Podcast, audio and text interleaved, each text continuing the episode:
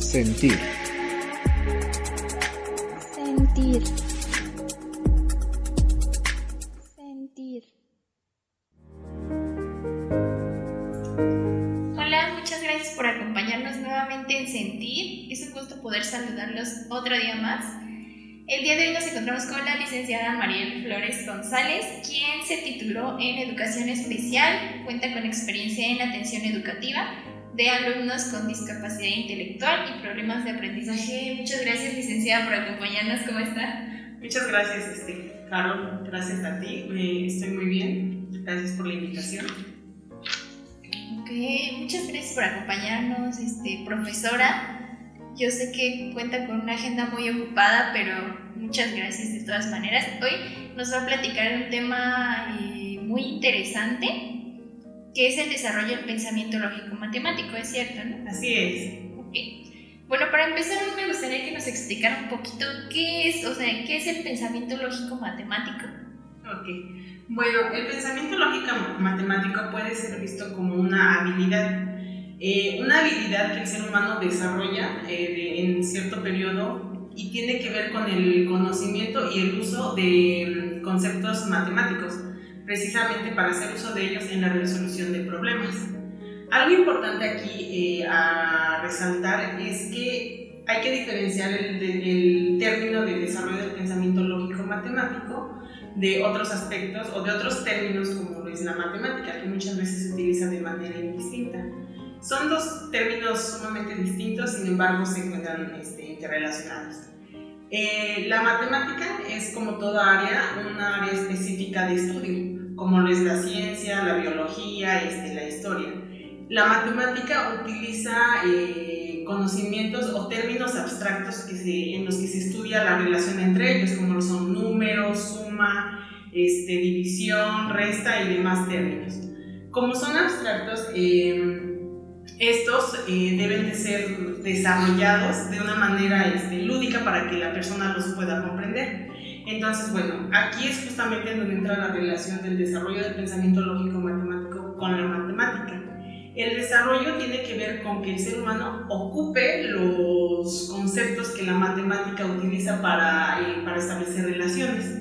Entonces, bueno, son dos, eh, dos términos distintos, pero que se relacionan. Eh, al principio mencionabas que el pensamiento lógico matemático es una habilidad que por tanto debía desarrollarse, ¿no?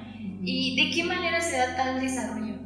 Ok, eh, hay distintas teorías que mm, tratan de explicar este desarrollo del pensamiento. Entre ellas, la, la principal o la más aceptada es la teoría del desarrollo cognitivo de Piaget. Este autor menciona que este desarrollo se da a lo largo de cuatro etapas que van comprendidas o que van marcadas según edades. En estas etapas eh, el ser humano desarrolla o tiene en sí ciertos esquemas, que este autor les llama así esquemas, que pueden ser concebidas como habilidades con las que el ser humano aprende o interpreta el mundo para, pues, para aprender, valga la redundancia.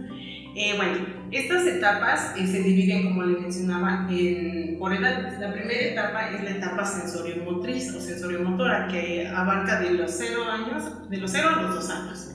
En esta etapa generalmente em, no es tanta, no tiene tanta repercusión en el pensamiento matemático, pero pues bueno, tiene que ver con este desarrollo que se va dando.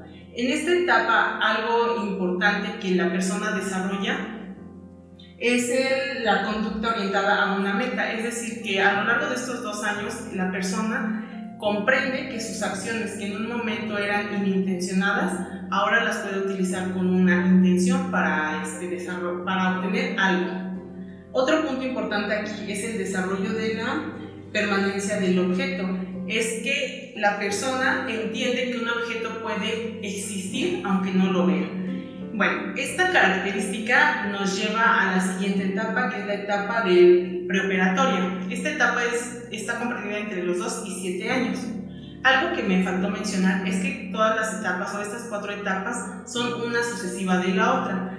Y no es que la persona este, se separe de una para pasar a la otra, sino que las habilidades que desarrolló en la previa las ocupa para aprender en la siguiente etapa. En la siguiente etapa este, desarrolla otro tipo de habilidades y así se van como mejorando, por así decirlo. Y bueno, regresando a la siguiente etapa eh, preoperacional que es de los 2 a los 7 años, esta etapa está caracterizada por que el pensamiento del, del ser humano es centralizado, es decir, que se centra solamente en un aspecto. Por tanto, aquí se empieza a desarrollar el pensamiento lógico-matemático, pero como el pensamiento del ser humano es centralizado, es decir, se centra en un solo aspecto, eh, no puede tener todavía el alcance o la posibilidad de desarrollar ciertos, eh, de observar en los objetos ciertas relaciones lógicas. Pero eso no impide que la persona empiece a tener eh, participación en el ámbito matemático. Lo hace desde una situación lúdica, desde el juego. Los pequeños eh, generalmente empiezan a jugar entre sus pares y hacen tipos de reparto cuando juegan, no sé, a la comidita y tienen que repartir platitos, vasitos o la comida a sus juguetes. Entonces, el reparto es una noción o un concepto que se utiliza en la matemática, que en adelante va a servir en la división. Entonces, bueno, de manera indirecta en esta etapa, los niños o las niñas ya empiezan a tener un acercamiento a la matemática, no de manera directa, pero sí indirecta. Y bueno, aquí eh, hay otra situación o, u otro aspecto, mejor dicho, que es el juego simbólico. En este juego simbólico los pequeños empiezan a, a desarrollar roles que pueden ser de su realidad o de la fantasía. De la realidad pueden ser situaciones como las que le mencionaba anteriormente, la comidita, jugar a la comidita, jugar al papá y a la mamá o jugar a ser doctores o de la fantasía, es decir, que eh, retoman situaciones de, a lo mejor de caricaturas que le gustan para, este, para ejecutar esos, pues, esas acciones en su vida como modo de juego. Y bueno, estas actividades, estas acciones le ayudan a él para ir desarrollando poco a poco el pensamiento lógico-matemático. Vuelvo a insistir, no de una manera directa, sino indirecta. Y algo importante aquí, que es casi al finalizar, este, en ese mm, periodo de transición a la siguiente etapa, que es en aproximadamente los 7 años, es que eh, la persona empieza a cambiar su forma de pensar centralizada, es decir, ya no se centra solamente en un aspecto, sino que puede centrarse en muchos aspectos o en más aspectos de, de una cosa. Y eso tiene que ver con que la, la persona ya va desarrollando este, este pensamiento, ya puede... Eh, sus alcances de comprender son mayores. Y bueno, en este tránsito a la siguiente etapa, que es la etapa de las operaciones concretas, que está en una edad entre los 7 y los 11 años, es en donde se da el mayor, eh, el mayor desarrollo de este pensamiento lógico-matemático, porque esta etapa es, consta o está caracterizada de tres esquemas de tres acciones fundamentales para el desarrollo lógico. El primero es el esquema de la clasificación. El esquema de la clasificación tiene que ver con que el ser humano identifique de todos los objetos que hay a su alrededor ciertas características y que a su vez esos objetos puedan ser clasificados por esas características, características de similitud. Y bueno, esta clasificación es muy importante en el desarrollo del pensamiento lógico-matemático. ¿Por qué? porque en adelante le servirá para clasificar eh, distintos, em, por ejemplo, medidas, diferenciar unidades, decenas y centenas y demás. Otro aspecto otro esquema es el esquema de la seriación. Este esquema tiene que ver con que igual el, el ser humano observe de un objeto sus características y estas características las pueda utilizar para organizar o para ordenar de manera este, progresiva, o mejor dicho, de manera creciente o decreciente a este objeto. Es decir, o bueno, planteando un ejemplo, imaginémonos que tenemos tres lápices, tres lápices de distinto tamaño. En este, en este momento de la seriación, la persona observa las características que tienen esos tres lápices. La característica sería el tamaño. Uno es más largo que el otro y así. Entonces, al hacer esta seriación, la persona que aquí ya tiene un pensamiento descentralizado puede ver que estos tres lápices a su vez pueden tener eh, distintas características. Es decir, para que puedan ordenar de manera creciente, él tiene que ver que cuál de los tres lápices es más chico que todos. Entonces selecciona uno. Para poder colocar el lápiz que sigue, pues él tiene que ver qué lápiz es más grande que el primer lápiz, pero no más chico que el primer lápiz, para poder hacer este, la asignación del lugar. Y así sucesivamente. Entonces, la seriación tiene que ver con esto, con observar características y que tú ocupes tu lógica de ver eh, las características de ellos para irlos acomodando. Esta seriación puede ser también de manera decreciente, es decir, retomando el ejemplo dado, podemos acomodar de grande a pequeño por tamaños. También eh, algo importante es que la seriación no es solamente con respecto a tamaños, también puede ser con respecto a grosores, con respecto a colores y demás aspectos. Por ejemplo, con respecto a colores, eh, se le puede mostrar al, alumno eh, pues tal cual los lápices de colores o fichas de colores. Hay colores, por ejemplo, el verde bandera es muy oscuro si lo ponemos en contraste con el, no sé, con el amarillo. Y así si lo pusiéramos con el rosa, con el azul cielo, con el verde limón y demás. Entonces, la persona o el alumno también puede seriar esta característica desde una forma creciente o decreciente, del más oscuro al más claro, del más claro al más oscuro. Y esto en la vida matemática se refleja con que la persona sepa eh, o conozca el valor posicional de unidad, decena y centena, porque como les decía, tiene que ver con que comprenda que un objeto puede tener varias características a la vez. Si retomamos el ejemplo de las unidades, decenas y centenas, las unidades pues solas son unidades, pero si haces un conjunto se vuelve una decena. Puede ser una unidad, pero también una decena. Si vuelves a hacer otro subconjunto, puedes formar centenas y así millares y demás. Entonces, este, puedes ir formando, el alumno se da cuenta o utiliza, mejor dicho, la seriación en este aspecto, al identificar que una decena puede ser mayor o menor que demás. Licenciada, yo este, tengo una duda de las etapas, por ejemplo, no sé, si yo tengo a mi hijo, ¿no?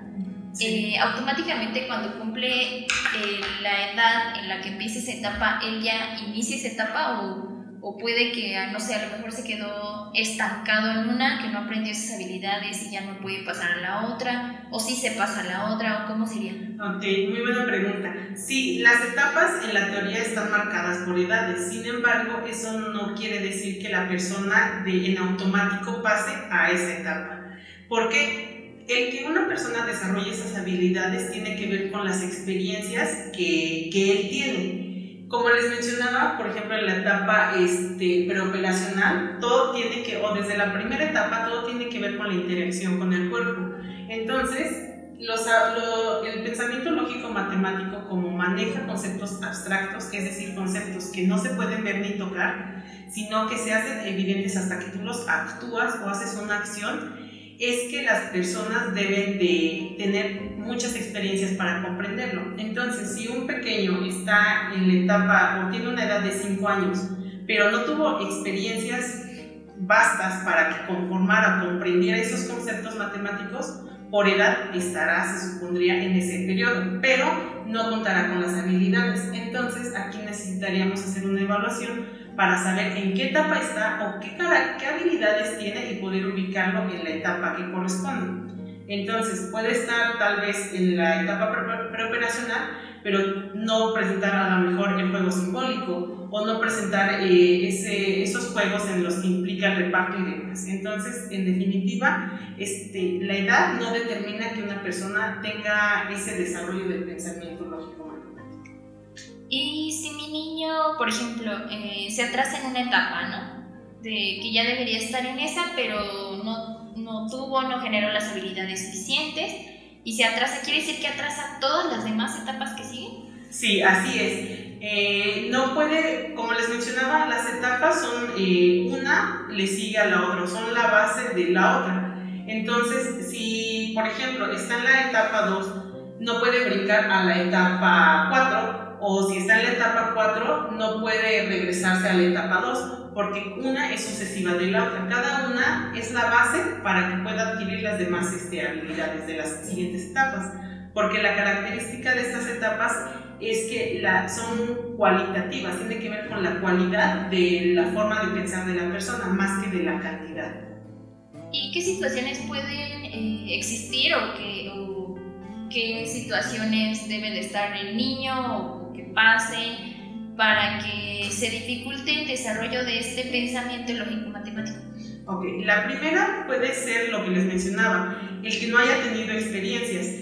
En el periodo, si nos ubicamos en un periodo específico, por ejemplo en el preoperacional, que como les mencionaba, es en donde se empieza a desarrollar este acercamiento a las matemáticas, lo primordial de la etapa preescolar, que está entre los 4 y 7 años, tiene que ver con juego, con la interacción directa a través de cosas concretas. ¿Por qué? Porque a través de lo concreto es que tú interiorizas esos conceptos que no pueden verse ni sentirse. Entonces, muchas veces en preescolar lo que hacen es dirigir a los alumnos o enseñar a los alumnos este, a través de lápiz y papel, tal cual. Entonces, eso, esa situación tan... Es, sigue siendo eh, algo abstracto, no lo pueden sentir ni tocar. Entonces, no permite que el alumno desarrolle o comprenda esos conceptos. Entonces, bueno, eso es lo primero en preescolar. El que no tenga las experiencias suficientes a través de un eh, de material concreto. O la otra, que es eh, más bien intrínseca o propia al ser humano, a sus características, tiene que ver en los casos de discapacidades, por ejemplo, una discapacidad intelectual o situaciones de problemas de aprendizaje. Porque en estos casos las personas van a pasar por los mismos procesos, van a pasar por estas etapas, pero las van a pasar en distinto tiempo. Entonces, igual dependerá de las características que tengan y de cómo los enfrentemos o qué, a qué experiencias eh, los enfrentemos o les propongamos. ¿Y qué consecuencias, vaya, o sea, qué dificultades resultarían de un mal o un deficiente desarrollo de este pensamiento? Ok. Como les mencionaba, eh, cada una de estas de estos esquemas que hay en las etapas tienen que ver con comprender los conceptos que manejan las matemáticas. Entonces, por ejemplo, eh, con respecto, en nivel primaria, que es en donde se empieza o tiene el mayor, o está la, la edad, es la edad en la que el desarrollo del pensamiento lógico matemático se da con mayor eh, amplitud. Eh, se trabajan conceptos como el número, área, volumen, este, y bueno, todos estos aspectos se ven relacionados con, con algunos eh, esquemas. Por ejemplo, con respecto a la clasificación, cuando tú clasificas, eh, pues separas, como mencionaba, te observas las características de un algo, por así decirlo, porque se pueden clasificar eh, según características a muchas cosas. Entonces, las unidades, las decenas y las centenas, tú las clasificas según el conjunto o los, el número de elementos que cada una de estas tiene. Por ejemplo, las unidades, pues tú sabes que es de 1 al 9, de 1 a 9 objetos, el que sea. Las decenas son conjuntos de 10 objetos, las centenas son conjuntos de 100 objetos. Entonces aquí tú utilizas la clasificación para ver cuál es la diferencia entre uno y el otro, para ver también cuál vale más o cuál vale menos. Siguiendo con este ejemplo, la seriación igual aquí entra. Si no desarrollaron como tal la seriación, al momento de trabajar valor posicional no van a saber cuál de estos es el que vale más. Te ve reflejado también en, la, en el conocimiento de las series numéricas. No saben, no saben utilizar la lógica de cómo se estructura una serie numérica, que simplemente es como la combinación de números para sacar otras cantidades. O la otra muy importante y que es en la que mayormente hay problemas es con la habilidad de conservación, que tiene que ver con que la persona comprenda que un objeto puede, em, puede eh, conservar ciertas características aunque pueda ser modificado de tal manera.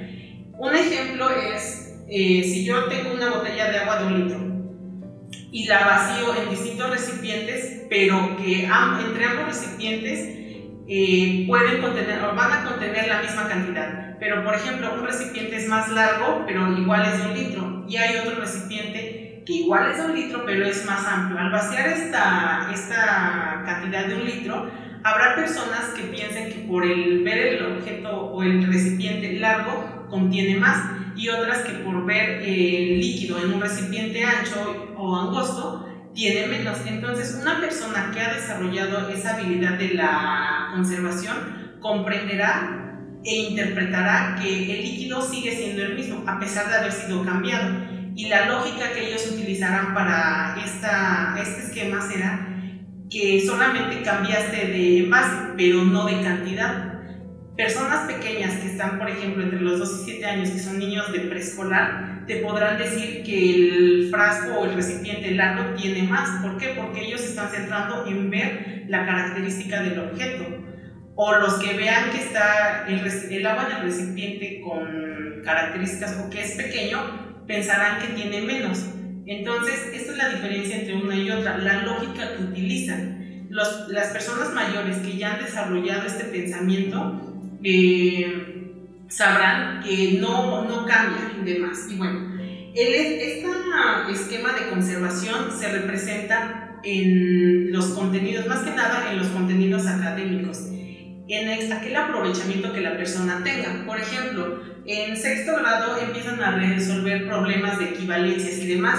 Entonces, si utilizamos el ejemplo de la conservación, de saber que una materia, la que sea, puede modificarse, pero no cambia en esencia, podríamos mencionar eh, las equivalencias de kilómetros a metros. Por ejemplo, un kilómetro son mil metros, que si lo convertimos pues se da mil metros, pueden ser centímetros, decímetros y demás. O los litros pueden ser litros, milímetros y decilitros. Entonces, tiene que ver con esto el que no, que no logres conceptualizar o que no logres desarrollar los esquemas tiene que ver generalmente con repercusiones a nivel académico de aprovechamiento de las matemáticas. Y licenciada, ¿por qué es tan importante el desarrollo de este pensamiento? O sea, por ejemplo, yo ya eh, de niño no, no desarrollé ciertas habilidades, me estanqué en cierta etapa, ¿no? A lo mejor hay ciertas cosas que no aprendí. ¿Qué consecuencias me acarrea o qué consecuencias me trae ya de adulto? Como qué ejemplos me podría dar? Ok. Eh, una etapa, bueno, el, máximo de esta etapa se denomina operaciones formales. La etapa de las operaciones formales está entre los 11 y 12 años, inicia y, o sea, y se sigue desarrollando a lo largo de la vida. En esta etapa, y respondiendo a tu pregunta, tiene que ver con el análisis que hacemos de la información. Una persona que ha desarrollado su pensamiento lógico matemático de manera correcta, por así decirlo, tiene la capacidad de analizar información, de darse cuenta de falacias o, mentiras que pueden haber entre informaciones que buscas o que encuentras en distintas fuentes. Tiene que ver con que sepas analizar información que recuperas en alguna este, fuente de información, aunque no la hayas vivido. Por ejemplo, eh, la guerra. Si a una persona le preguntas, a una persona que ha desarrollado el pensamiento lógico matemático, le preguntas o le cuentas sobre la Segunda Guerra Mundial y que esta fue o que estuvo mayormente conocida por el holocausto nazi, y tú le preguntas que qué hubiera pasado si este holocausto, eh, que si Hitler, por decir algo, hubiese continuado haciendo esas acciones de matar a los judíos, ¿qué pasaría ahorita o cómo estaríamos en este, cómo sería nuestro mundo? Él no, vivió en el tiempo de la guerra, sin embargo, hace uso de la información que puede recolectar y es capaz de dar una solución, un comentario crítico de esa situación. Tal vez nos pueda decir que en este momento pues estaríamos igual que los judíos, tal vez a nosotros también nos estarían persiguiendo. Una persona que no ha desarrollado de cierta manera el pensamiento eh, lógico matemático no sería capaz de dar una descripción o una una, concretar una crítica a partir de información que no ha vivido. Gracias, maestra. Y ya por último, ¿qué nos aconsejaría para evitar esta deficiencia del, del pensamiento lógico-matemático? Ok. Eh, bueno, podríamos eh, clasificar como que la intervención para el desarrollo, para potenciar el desarrollo podríamos dar como dos vertientes. La primera como de tipo preventivo sería que en las etapas en las que las personas se encuentran respetáramos esas etapas, es decir, que propusiéramos actividades propias de ellos. Por ejemplo, en los niños que están en edad entre 7 y 11 años, promover ejercicios que impliquen clasificar, seriar y hacer eh, reflexión sobre la conservación. Por ejemplo, clasificaciones, partir de figuras geométricas, eh, proponer ejercicios de, como el cubo Rubrik, que tiene que ver con una lógica de saber cómo mover, cómo hacer los movimientos para lograr acomodar los colores, seriación, hacer series numéricas, o sería según distintos este, criterios para que el alumno sea capaz de observar cuál es la lógica del patrón. Por ejemplo, eh, imaginemos que dibujamos, que en una hoja de papel tenemos un, un cuadrado como primer eh, aspecto. En el siguiente, mm, eh, siguiente momento vemos dos cuadrados, pero el cuadro se pone del lado izquierdo. En el tercer aspecto tenemos otra vez, ahora tenemos tres cuadrados. El primero, el inicial, el que se puso al lado izquierdo y ahora el que se puso al lado derecho. En otro espacio tenemos un cuadrado con un, otro cuadrado a la izquierda, uno a la derecha y uno abajo. Y el último espacio que debe de completar el alumno, él debe de completarlo según la lógica que viene trayendo. Entonces nosotros aquí, aquí en este ejemplo podemos ver que la lógica es ir agregando un cuadro dando la vuelta o según la orientación, que es izquierda, derecha, arriba, entonces el número o el cuadro que el alumno debería de completar tendría que ser los cuadros con el cuadro que falta en la parte superior. Esa es la lógica, poner ejercicios que promuevan que el alumno desarrolle la lógica. Y de manera como para superar los problemas sería evaluar a los alumnos para conocer en qué nivel del desarrollo lógico, del pensamiento lógico matemático se encuentran y proponer igual ejercicios según el nivel que están para que logren eh, desarrollar las bases que requieren para poder pasar al otro, este, al otro nivel. Y los ejercicios pueden ser igual al que les comenté anteriormente, en los que implique que el alumno observe la lógica, sea capaz de identificar la lógica en estos problemas para que él sea capaz de irlos este, desarrollando y vaya desde lo, de lo concreto a lo abstracto, que sea capaz de realizarlo sin apoyos. O sea que si mi niño, mi hijo, ¿no? mi sobrino, este, veo que no va a la par, no está al nivel de los demás niños de su, de su grado, o sea, si a, lo mejor ellos ya saben escribir, leer y, mi hijo todavía no le cuesta trabajo, no tengo que dejarlo pasar, ¿no? Tengo que llevar con un especialista para que eh, lo cheque, porque si lo dejo pasar, esto le genera consecuencias a largo plazo, ¿no? Exacto. Muchas veces lo que pasa es que pues se hace un rezago. Eh, hay situaciones que son propias de, del alumno, que pueden ser como el caso de una discapacidad intelectual. Su discapacidad intelectual está generando que su desarrollo pues sea lento. Va a pasar por las etapas, pero es lento una persona en contraste que no tiene una discapacidad o algo externo, algo interno a él, perdón, que lo haga que su desarrollo sea limitante, tiene que ver entonces con situaciones externas. Y estas situaciones externas lo que van a hacer es que lo van a ir rezagando y se genera un rezago escolar a causa pues de una deficiente intervención. Ok, muchísimas gracias licenciada por acompañarnos el día de hoy, de verdad este tema pues siento que es muy importante, sobre todo para las eh, personas que tienen hijos, que notan algún problemilla por ahí, que, este, que si mi hijo todavía no, no sabe leer bien y sus compañeros ya, para que no lo dejen pasar, ¿no? Y para que lleven a su niño desde un principio con algún especialista para que lo detecte a tiempo y no, no pase mucho tiempo y esto le genere consecuencias más graves, ¿no? Muchísimas gracias, licenciada, por acompañarnos. Eh, la profesora Mariel, además pues, de ser docente, se encarga de niños este, con problemas de educación especial y ella aquí eh, atiende a esos niños y se pueden comunicar con ella al 246-233-4058. De todas maneras, el número está en la cajita de descripción del perfil por si, bueno, quieren traer a su niño, por cualquier cosa, ¿ok? Muchísimas gracias, licenciada. Gracias a ustedes, Carol. Hasta luego. Hasta luego.